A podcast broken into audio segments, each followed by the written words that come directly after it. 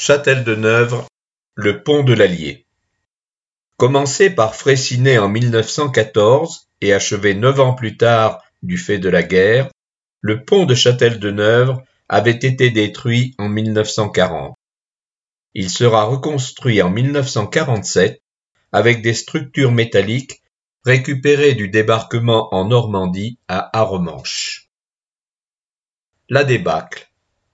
Au printemps 1940, l'armée française recule vers le sud devant l'avancée allemande, atteignant Moulins le 18 juin. Pour retarder la marche de l'ennemi, l'armée française détruit les ponts sur l'Allier dans la traversée du département, Moulins, Chazeuil et Châtel-de-Neuve, où s'était installée une unité de défense. Escarmouches et victimes.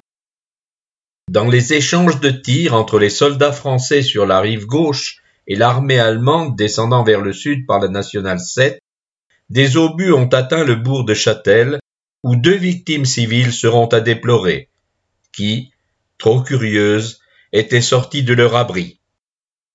Difficile de passer l'Allier. Une fois le pont détruit, le franchissement de la rivière est assuré par un bac permettant un passage de véhicules limité à deux tonnes cinq.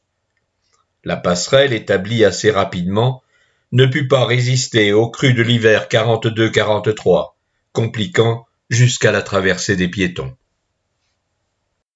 Du provisoire qui va durer.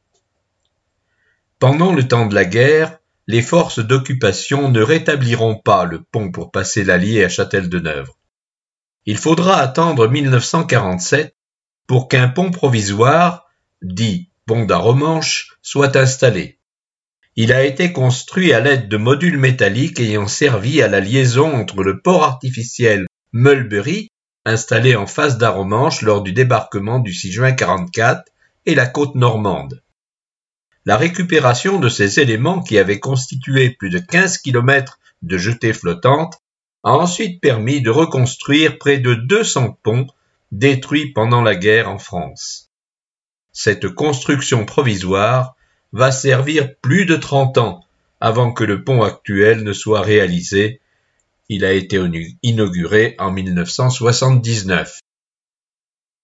La plaque de la stèle du bord d'Allier témoigne de l'aventure de ces neuf modules d'acier fabriqués en Angleterre avant d'être assemblés avec des centaines d'autres pour former les cinq jetés des ports artificiels d'Aromanche qui avaient fait transiter deux millions et demi d'hommes 500 000 véhicules et 4 millions de tonnes de matériel pendant la bataille de Normandie.